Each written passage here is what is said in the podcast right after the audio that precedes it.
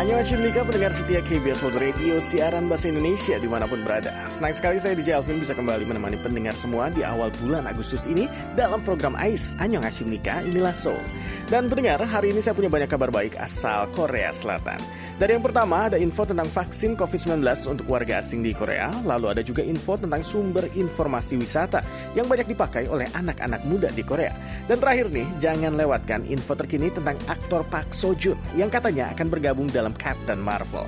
Dan langsung saja kita mulai Ais ini ya. Selamat datang di Annyeonghaseyo Mika. Inilah So.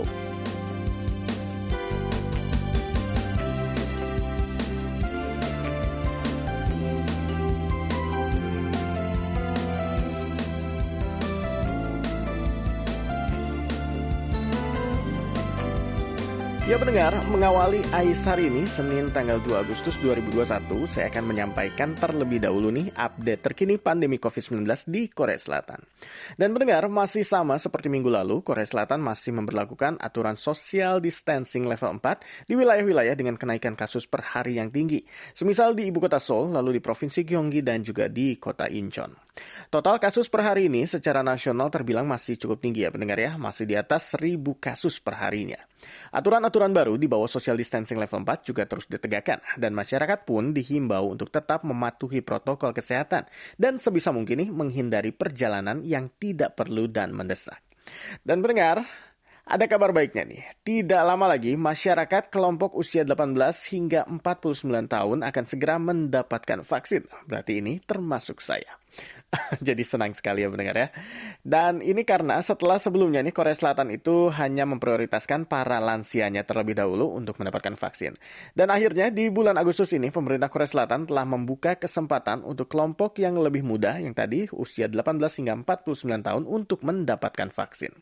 Dan untuk mempermudah pendaftaran nih, masyarakat diwajibkan untuk mendaftar di tanggal yang sama dengan angka terakhir hari kelahiran mereka, mulai tanggal 9 Agustus nanti baik secara online maupun offline.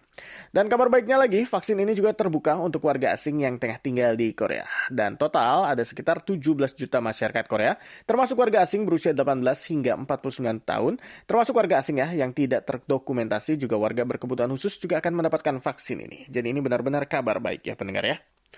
Dan untuk jenis vaksinnya sendiri nih, pemerintah Korea Selatan telah menyiapkan vaksin Pfizer dan Moderna untuk sebagian besar masyarakat. Sementara untuk kalangan tertentu akan mendapatkan vaksin Johnson dan AstraZeneca. Rencananya sendiri, pendengar, vaksinasi ini akan dimulai tanggal 26 Agustus sampai 30 September nanti. Dan masyarakat yang mau mendapatkan vaksin bisa mengunjungi institusi medis ataupun pusat vaksinasi pilihan warga sendiri.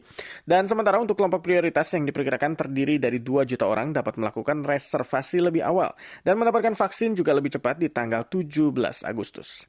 Hal ini dilakukan mengingat kelompok prioritas ini lebih membutuhkan vaksin lebih cepat dibandingkan yang lainnya. Dan selain melakukan vaksinasi massal, mendengar upaya pemerintah Korea Selatan untuk terus menekan angka kasus COVID-19 adalah dengan mewajibkan para pengunjung mall atau pusat perbelanjaan dan supermarket untuk check-in terlebih dahulu di pintu masuk mall atau supermarket.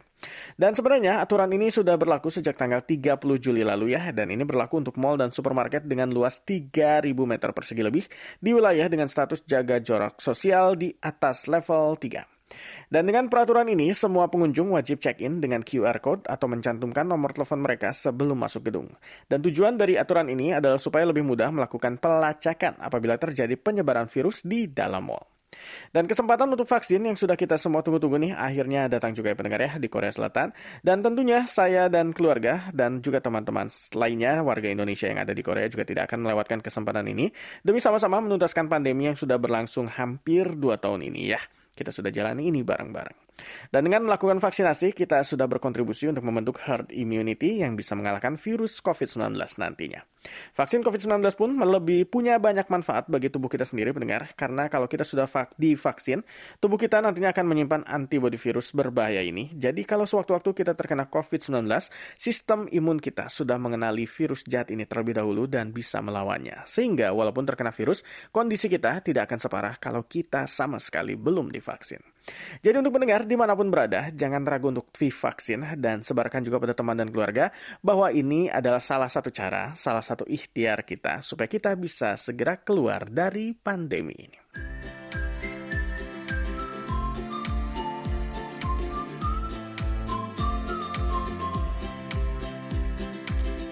Ya pendengar balik lagi di AIS. Annyeonghaseyo Inilah Sol di KBS World Radio Indonesia bareng saya di Jalvin Dan pendengar ada keinginan buat jalan-jalan tapi belum tahu ke mana atau sudah punya tujuan tapi belum yakin sama tempat yang dituju. Nah, itu tandanya pendengar harus cari referensi jalan-jalan dulu sebanyak-banyaknya sebelum menentukan destinasi wisata mana yang mau dikunjungi. Dan mencari informasi tentang destinasi wisata sekarang tentulah bukanlah hal yang sulit ya pendengar ya. Karena berkat internet kita bisa dengan mudah mencari tahu lebih dalam tentang tempat yang mau kita kunjungi. Dan sudah wajib hukumnya ya, kalau sebelum jalan-jalan kita buat itinerary dulu atau atau rencana perjalanan ya. Supaya saat jalan-jalan nanti kita tahu tempat-tempat mana saja yang mau dituju dan juga bisa sangat menghemat waktu. Apalagi kalau waktu liburan kita terbatas.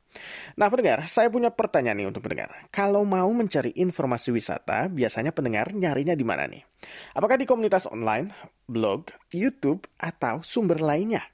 Nah, kalau di Korea sendiri pendengar, masih banyak yang mencari informasi wisata di komunitas online ataupun blog. Dan sebuah lembaga penelitian khusus pariwisata di Korea baru saja merilis hasil surveinya pada sekitar 6.000 orang responden tentang di mana mereka mencari info wisata lokal. Dan hasilnya nih, komunitas online dan blog itu dipilih oleh lebih dari 50% responden.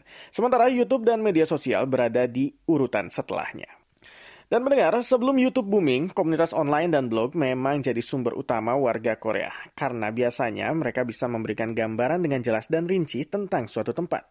Dan kita pun sebagai pembaca nantinya bisa membayangkan terlebih dahulu seperti apa destinasi wisata yang mau kita kunjungi. Tapi sayangnya ini pendengar, popularitas kedua sumber ini makin tergantikan dan angka pengunjungnya pun selalu menurun tiap tahunnya walau sampai tahun ini masih ada sekitar 50% dari total pengunjung yang pencari informasi wisata yang masih mengunjungi dua sumber informasi ini. Tapi nih tidak menutup kemungkinan sebentar lagi kedua sumber ini ya, si komunitas online dan juga blog ini akan digantikan oleh YouTube dan juga media sosial. Karena tidak bisa dipungkiri ya pendengar ya, lewat vlog-vlog yang ada di YouTube kita bisa menonton langsung seperti apa destinasi destinasi wisata yang mau dikunjungi. Dan apalagi untuk anak-anak muda yang sudah terbiasa dengan YouTube pasti merasa kalau tayangan travel vlog jauh lebih menarik ketimbang blog ataupun komunitas online. Dan selain itu, YouTube dan sosial media dan ataupun media sosial ya juga lebih bisa memberikan gambaran sebenarnya yang mungkin lebih objektif dibandingkan sumber lainnya. Tapi pertanyaannya, gimana menurut pendengar? Pendengar setuju nggak nih kalau YouTube memang lebih seru dibandingkan komunitas online ataupun blog saat mencari referensi wisata? Dan tentunya tidak salah ya pendengar ya, karena travel vlog di YouTube atau media sosial bisa lebih menayangkan kondisi dan situasi yang lebih deskriptif dan nyata ya, karena visual sekali. Dan belum lagi review dari para konten kreatornya yang mungkin bisa memberi informasi dengan lebih jujur dan juga lebih rinci.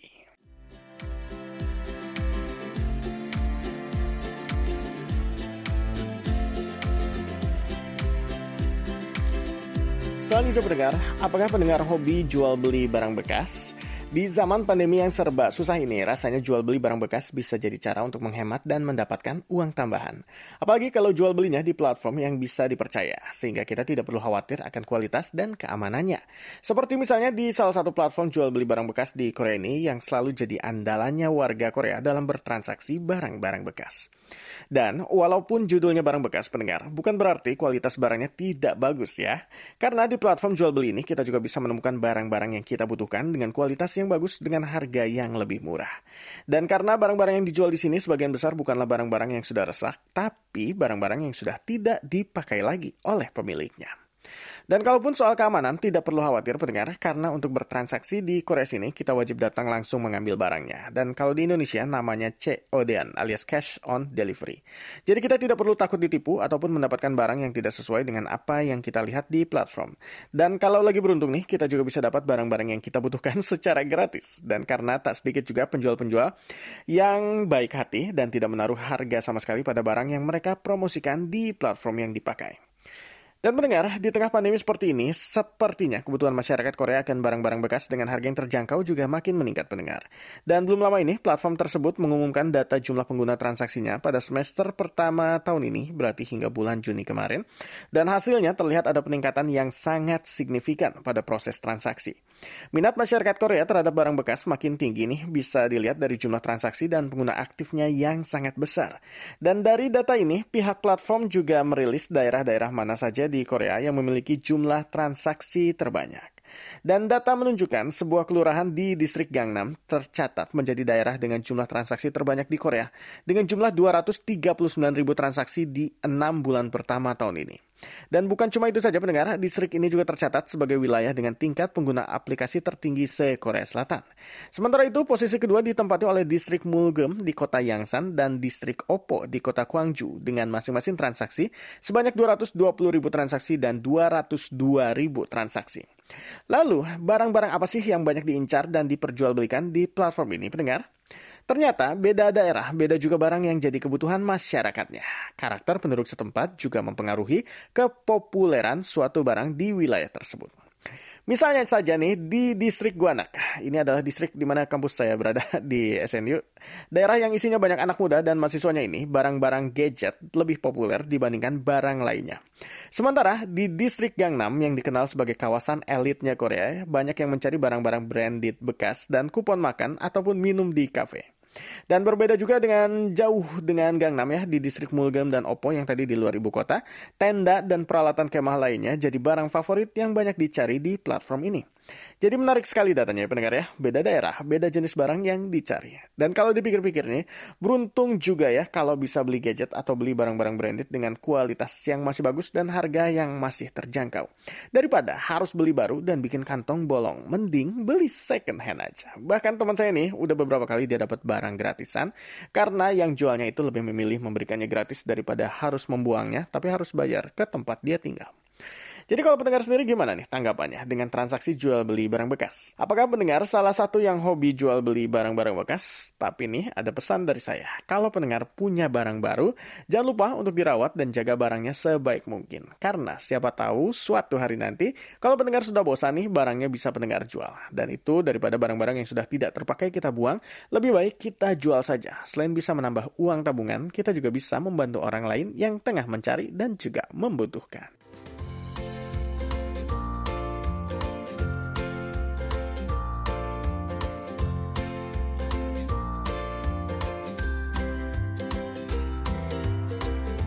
Ya pendengar, apa yang terlintas di benak pendengar nih waktu dengar PPKM diperpanjang?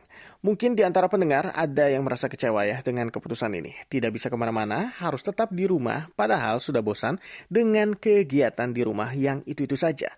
Bahkan hiburan-hiburan di rumah sudah tidak bisa lagi mengusir kebosanan kita. Tapi tenang saja pendengar, karena teman-teman tidak sendiri. Karena di luar sana banyak yang merasakan hal yang sama. Termasuk di Korea yang masyarakatnya nih sudah mulai bosan dengan hiburan andalan selama di rumah, yaitu Netflix. Mungkin pendengar juga merasakan hal yang sama ya, sudah bosan nonton konten-konten Netflix setiap hari. Dan saking bosannya dengan tontonan di Netflix, banyak masyarakat Korea yang beralih mencari tontonan hiburan lainnya. Dan alhasil nih, ini mempengaruhi jumlah pengguna Netflix secara nasional di Korea selama beberapa waktu terakhir. Dan menurut sebuah data nih, traffic harian pengguna pada layanan streaming TV dan film berbasis langganan ini stagnan, bahkan cenderung turun.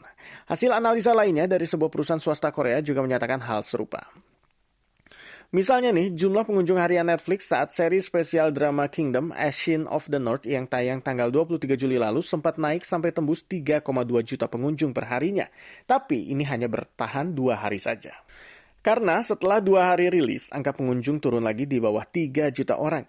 Bahkan jumlah pengunjung terendah di bulan Juli lalu tercatat hanya 2,5 juta orang per harinya. Di sisi lain nih, platform lokal seperti Korea, uh, platform lokal Korea seperti TV Ing dan Wave perlahan tapi pasti mampu menggeser popularitas Netflix. Dan keputusan mereka untuk menayangkan ajang olahraga bergengsi dunia Olimpiade Tokyo juga nyatanya mampu menarik banyak penonton. Kedua platform streaming ini pun berkomitmen ke depannya akan terus meningkatkan investasi agar bisa memproduksi lebih banyak tayangan berkualitas untuk para pelanggannya. Dan kabarnya juga tahun ini Korea akan kedatangan platform tontonan lainnya dari Amerika yaitu Disney Plus dan itu berarti persaingan platform streaming di Korea akan semakin ketat.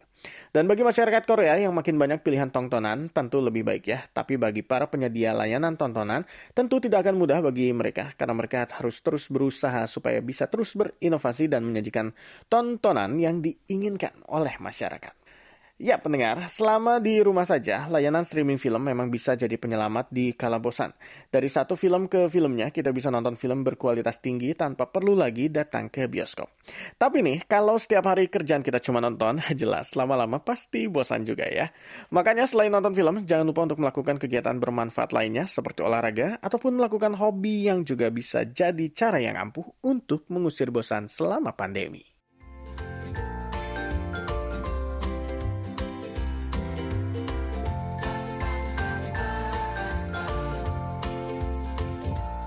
Dan dari jagat hiburan nih, kabar baik untuk semua penggemar aktor pemain drama Itaewon Class Park Seo Joon yang secara resmi masuk dalam keluarga Marvel Cinematic Universe dan akan tampil di film Captain Marvel 2 The Marvels.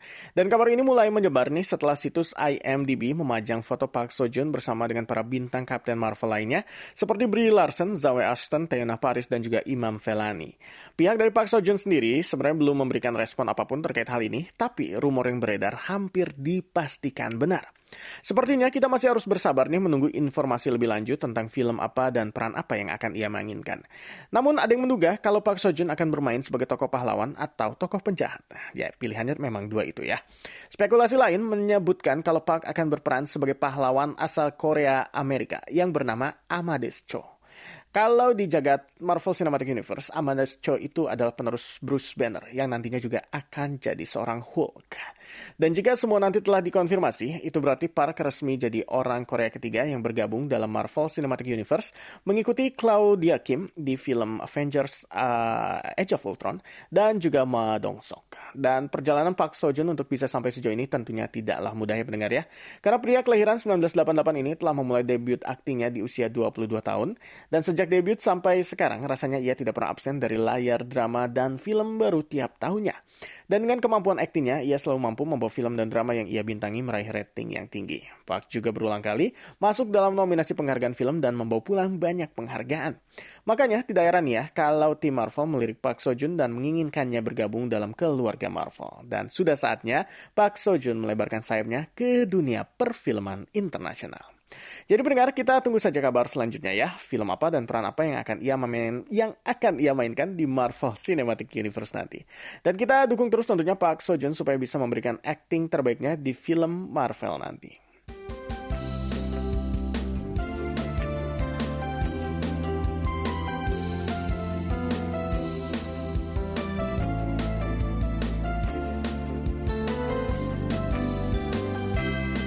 Sampai di sini dulu kebersamaan saya di Jalvin dengan pendengar semua di AIS hari ini. Terima kasih untuk pendengar semua yang selalu setia mendengarkan AIS dari awal sampai selesai. Semoga pendengar terhibur dan terinspirasi dengan info-info yang sudah saya sampaikan tadi. Sekarang saat saya, saatnya saya undur diri. Selalu jaga kesehatan ya, dan patuhi protokol kesehatan. Sampai jumpa lagi, Neldo Hamkeheyo.